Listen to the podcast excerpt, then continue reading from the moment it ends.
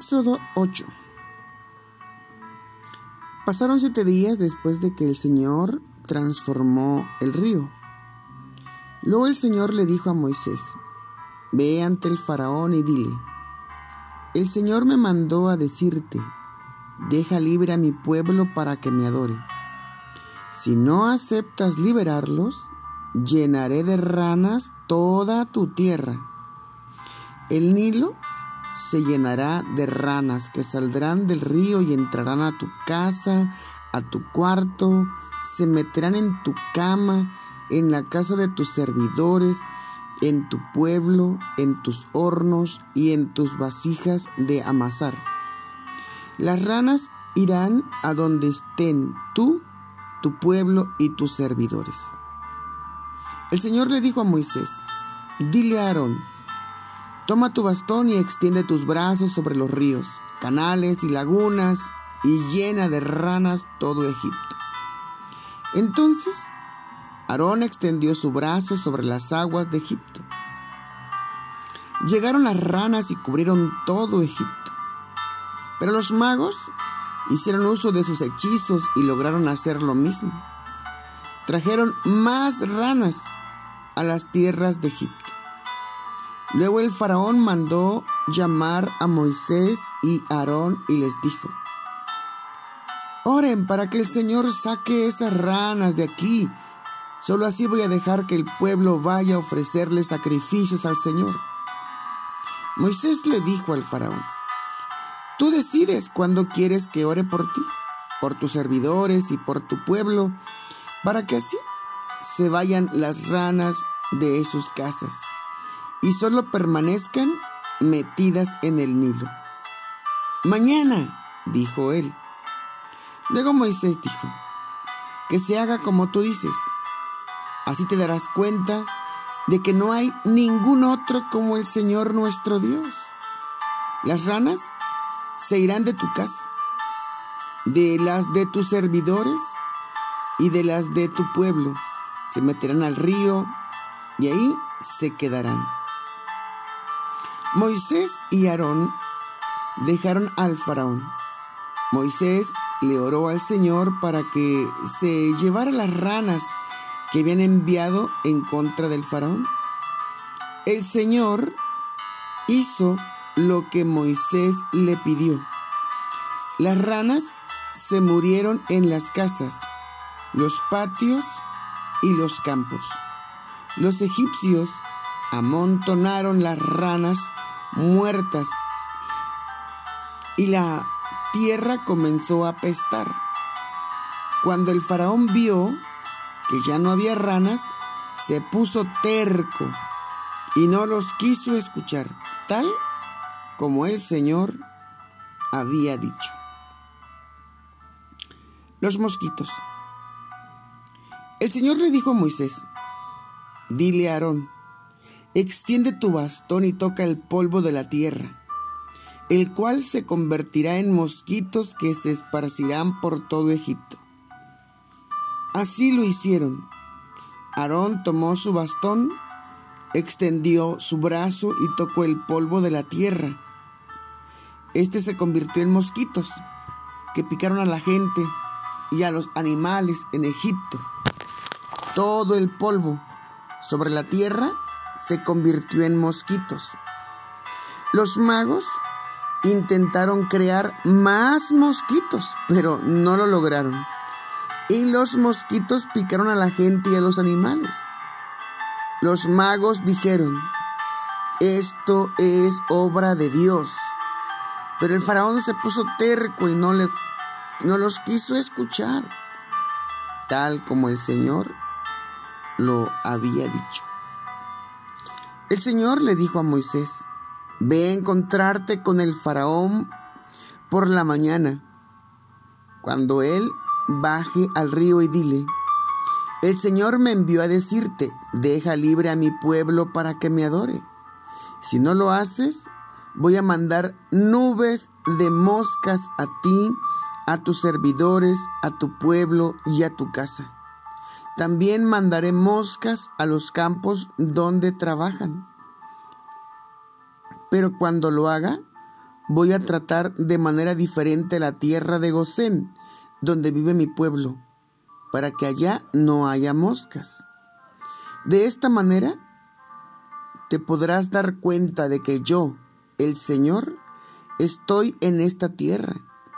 Trataré en forma diferente a mi pueblo y al tuyo. Mañana llevaré a cabo esta señal.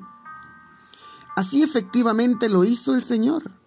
Nubes llenas de moscas invadieron la casa del faraón, las casas de sus servidores y todo Egipto.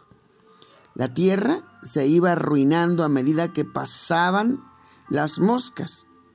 El faraón mandó llamar a Moisés y Aarón y les dijo, vayan a ofrecerles sacrificios a su Dios en algún lugar de Egipto. Pero Moisés dijo, no estaría bien si hago eso. Los, egipcios creen que es terrible matar animales para ofrecer sacrificios a nuestro Dios. Si hacemos eso aquí, los egipcios nos van a tirar piedras. Tenemos que entrar en el desierto a una distancia de tres días y luego así podremos ofrecer los sacrificios al Señor nuestro Dios, como Él nos pidió. Entonces el faraón dijo, los dejaré libres para que puedan ofrecerle sacrificios a su Dios el Señor en el desierto. Pero no se vayan muy lejos. Ahora vayan y oren por mí. Moisés dijo, en cuanto me retire de tu presencia, oraré al Señor para que haga que mañana las moscas se vayan de ti, de tus servidores y de tu pueblo. Pero no vuelvas a traicionarnos ni impedir que el pueblo ofrezca sus sacrificios al Señor. Moisés dejó al faraón y le oró al Señor. El Señor hizo lo que Moisés le pidió. Removió las moscas de donde estaban el faraón, de sus servidores y de su pueblo. No quedó ni una sola. Pero el faraón se volvió a poner terco y no liberó al pueblo.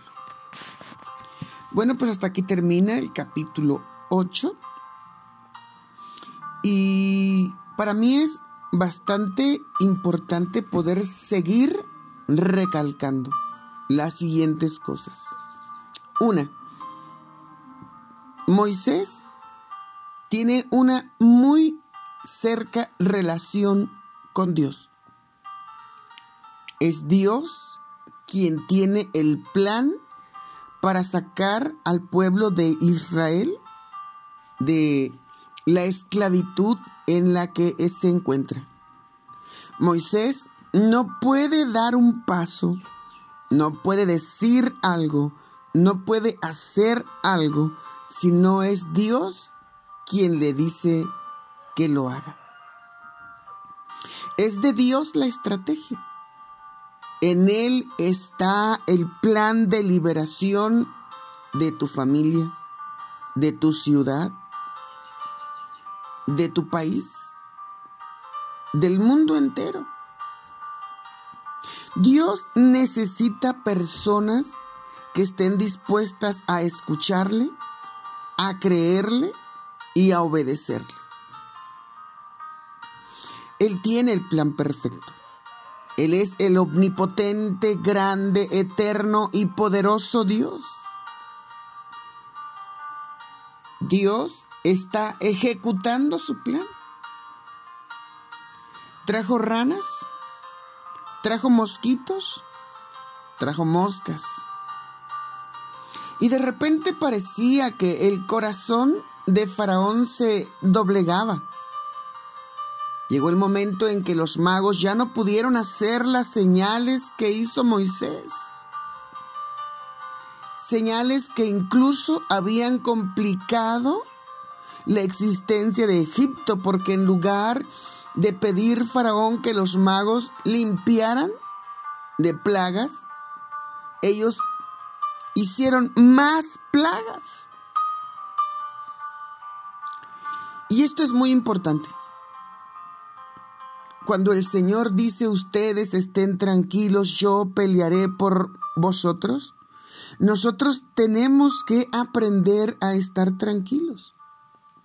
Dios demanda absoluta obediencia para poder revestirnos de ese poder y esa autoridad y que nada ni nadie pueda hacernos frente y que nuestra familia pueda, con la ayuda y el poder de Dios a través de nuestras vidas, ser liberadas por el poder de la fuerza de Dios. Hoy nosotros podemos diseñar planes arrancados de nuestro corazón con muy buenas intenciones. Hoy le decimos a Dios que bendiga nuestros planes, nuestros proyectos. Le pedimos a Dios que bendiga nuestra agenda, que se acomode a nuestra agenda. Le pedimos a Dios que nos complazca en nuestras peticiones y deseos que nosotros tenemos, no importando si están o no dentro del propósito de Dios o del proyecto que Dios tiene para poder liberar a los oprimidos. Es importante que aprendamos a orar, a buscar a Dios, a depender de Dios, a creer en Dios, a reconocer sus virtudes. Dios omnipotente, omnipresente, omnisciente, poderoso, invencible en batallas. A su voz fueron creadas las cosas visibles e invisibles y todas las cosas están sujetas a Él porque fueron hechas por Él, para Él y para su gloria. Dios nos ha llamado de las tinieblas a su luz admirable. No hay otro ministerio más grande que anunciar las virtudes de Jesús con el poder y la fuerza de Dios.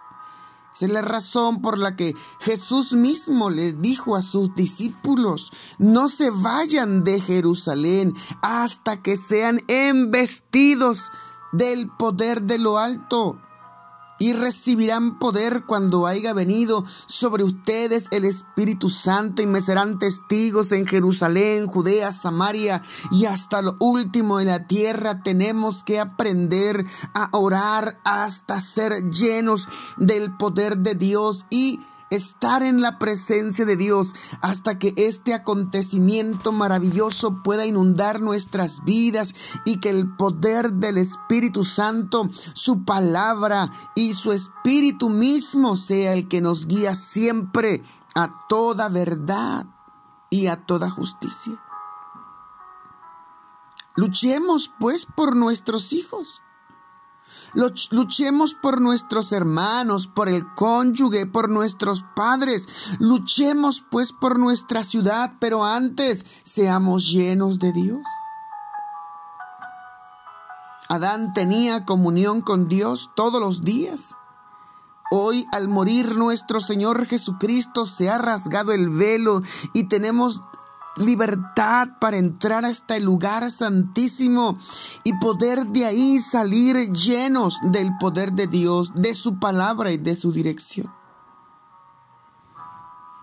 Que asimismo en este tiempo cada uno de nosotros busque el estar siendo llenos constantemente en la presencia de Dios. Compremos con lo que no se puede comprar con dinero. Por eso dijo el Señor, vengan y compren sin dinero y sin precio. Así que busquemos el ser llenos de Dios, de su poder, de su presencia y de su palabra todos los días de nuestra vida.